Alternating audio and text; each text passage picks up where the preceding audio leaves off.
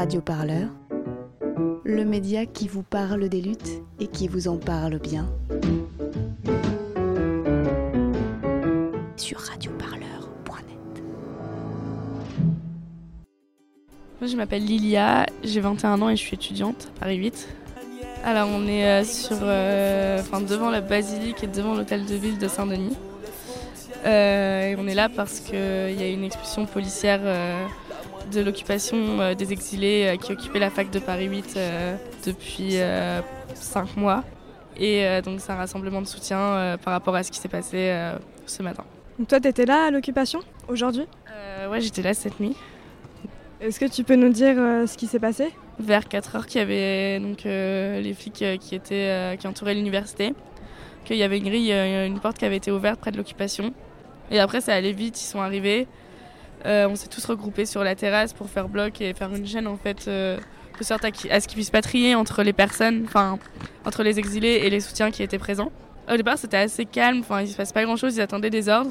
Et à partir du moment où une personne a commencé à donner des indications sur l'anti-répression en arabe aux personnes euh, exilées, enfin, les CRS ont reçu l'ordre de mettre leur casque et de charger en fait. Et du coup, ils ont commencé à nous pousser de tous les côtés et ils ont commencé à nous gazer et ils ont attrapé une partie des gens. Euh, enfin, un peu hyper violemment, en nous traînant, en nous tirant par les cheveux. Euh, et ils nous ont poussés dans un couloir en fait où il y avait deux rangées de CRS pour nous descendre ensuite dans une salle où ils nous ont bloqués euh, et ils nous ont demandé la d'éteindre nos téléphones et ils nous ont tous regroupés. Puis il y a un des CRS qui est venu faire un tri, enfin ils sont venus faire un tri en fait entre les personnes exilées qui sont venus les prendre en fait pour les emmener dans des bus à l'extérieur. Nous, on est restés bloqués dans la salle. Et il y a des autres gens qui étaient bloqués sur la, terrasse et il s'est passé la même chose sur la terrasse en fait, euh, où ils sont venus faire le tri pareil entre les personnes. Je vois que ton œil est blessé. Qu'est-ce qui t'est arrivé toi? Je me suis fait frapper dans le couloir entre les deux rangées de, flics en fait. À un moment, je sais pas, sans aucune raison, enfin peut-être parce que j'avançais pas assez vite, j'arrive pas à savoir pourquoi. J'ai pris un coup, dans, un coup de poing dans l'œil en fait par un CRS qui avait un, des gants euh, coquets. Moi, je m'appelle Chloé, j'ai 21 ans, je suis en études d'histoire à Tolbiac. Et pourquoi tu es là aujourd'hui devant la basilique de Saint-Denis?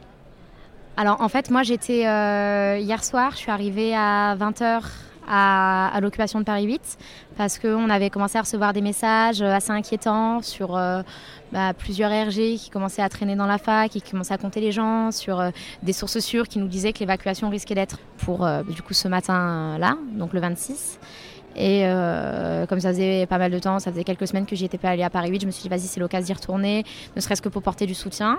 Et du coup, bah voilà, je suis restée la soirée, j'ai pris mon tour de garde pour 4 heures. Et, à 4h30, euh, les gens qui étaient en, ronde dans le quartier autour de Paris 8 nous ont signalé des, euh, des mouvements des, des 8, de 8 quarts de CRS et euh, qui était vide. Donc les CRS étaient partis. Et là, d'un coup, j'ai vu des gens courir sur la passerelle qui, euh, était du coup euh, qui passait, le truc qui passait au-dessus de la, de la route. Et des gens courir. ils sont rentrés dans le bâtiment B. Ils sont rentrés dans le bâtiment B. on n'a pas réussi à tout évacuer. Et du coup, on a couru en panique. Pendant qu'on courait, on essayait d'envoyer un maximum de messages de soutien, mais il était 4 heures du matin, donc ça allait être compliqué. Et quand je suis arrivée à l'endroit où on était posé dans le bâtiment, là où il y avait les migrants, ben, j'ai pas compris tout de suite, mais en face de moi, il y avait des CRS qui commençaient à monter. Et puis ensuite, j'ai vu qu'il y avait personne dans le bâtiment. J'ai eu peur. Et puis j'ai vu que tout le monde était nassé euh, sur, euh, sur la petite terrasse. Et on était, ouais, 150 euh, en comptant les soutiens et les sans-papes qui étaient là. On était 150 à être nassés. La nasse s'est complètement refermée à 4h40. Et à partir de ce moment-là, ben, on, on a été dans l'attente. Au début, il se passait pas grand-chose. Pendant deux heures, il s'est pas passé grand-chose, mis à part bah, le froid, pas de possibilité d'aller aux toilettes, pas de possibilité de récupérer la bouffe. Euh, la police sous tension, ils étaient tous cagoulés euh, complètement, du coup on ne voyait pas leur visage, on ne voyait pas leur matricule. Il y avait des gens de la BAC qui, euh, qui étaient fringués en militants, qui étaient avec nous depuis le début, et en fait c'était des gens de la BAC. Ils ont commencé à, nous trier des, euh, migrants, donc euh, ben, en les identifiant en fonction de, ben, de, leur couleur de peau, de s'ils parlaient pas français. Et euh, ils ont chopé plein de gens quand ils ont demandé à ce que les migrants y soient évacués. Et en fait, les gens, ils n'arrivaient pas à sortir parce qu'on était tous contre un mur. Il y avait une toute petite porte et c'est par là qu'ils voulaient qu'on passe. Sauf que du coup, ils nous poussaient tous avec leurs boucliers. Comme vous voyez, on est poussé. Il y a le mur derrière. hein. Ah, Il y a le mur derrière. Sachant qu'il y a du monde derrière. Il y a du monde derrière. Oh Oh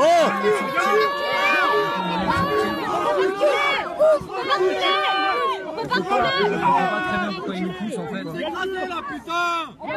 Sinon, on peut, on peut rien faire. Il y a un officier qui peut juste. Il y a un mur derrière. Il y a un mur, on peut pas reculer. Euh, Il y a eu plusieurs malaises, plusieurs crises d'asthme. Moi, j'ai fait une crise d'asthme parce que bah, je suis toute petite et j'ai été comprimée entre plein de gens très très grands. Et, et en fait, les, les, les CRS en bouclier, ils, ils voyaient qu'ils nous poussaient contre un mur, donc ça, ça servait à rien. Mais derrière eux, tu avais leur chef dos tourné à nous avec le mégaphone qui disait euh, continuez à pousser, continuez à pousser, qui voyait rien de la situation et, qui continuait à nous pousser, etc. Et là, ils ont commencé à dire euh, les migrants, euh, les migrants sortent en premier. On a tous refusé. Il y avait des, euh, des brigades d'intervention qui étaient postées sur le toit et qui ont commencé à sélectionner toutes les personnes non blanches concrètement. Et à leur dire lui il sort, lui il sort. Il y avait des policiers qui rentraient dans la NAS pour faire sortir les gens. C'était assez confus. Du coup, la plupart des migrants et pas mal de, soutiens qui étaient racisés donc, ont été sortis dans le couloir. Et c'est à ce moment-là qu'il y a eu beaucoup de violences directes, euh, des coups de matraque, des nez cassés, des bras cassés, des, yeux euh, complètement bourrés d'hématomes, etc. Et en gros, euh, la police a décidé de, euh, de séparer les groupes entre les noirs d'un côté et les non-noirs de l'autre. Et euh, contrôle des papiers, fouille au corps, les sacs vidés parce qu'il y avait pas mal de, militants en soutien qui étaient là et du coup euh, qui étaient noirs et qui du coup ont été mis du, côté avec les autres migrants noirs et qui du coup ne voulaient pas montrer leur carte d'identité. Les CRS ont fouillé les sacs pour sortir les cartes d'identité et direct ils ont été séparés des migrants. Et ils ont mis euh, bah, du coup tous les migrants noirs dans un bus, tous les migrants non noirs dans un autre bus et ils ont été emmenés à plein d'endroits différents, on n'a plus de nouvelles.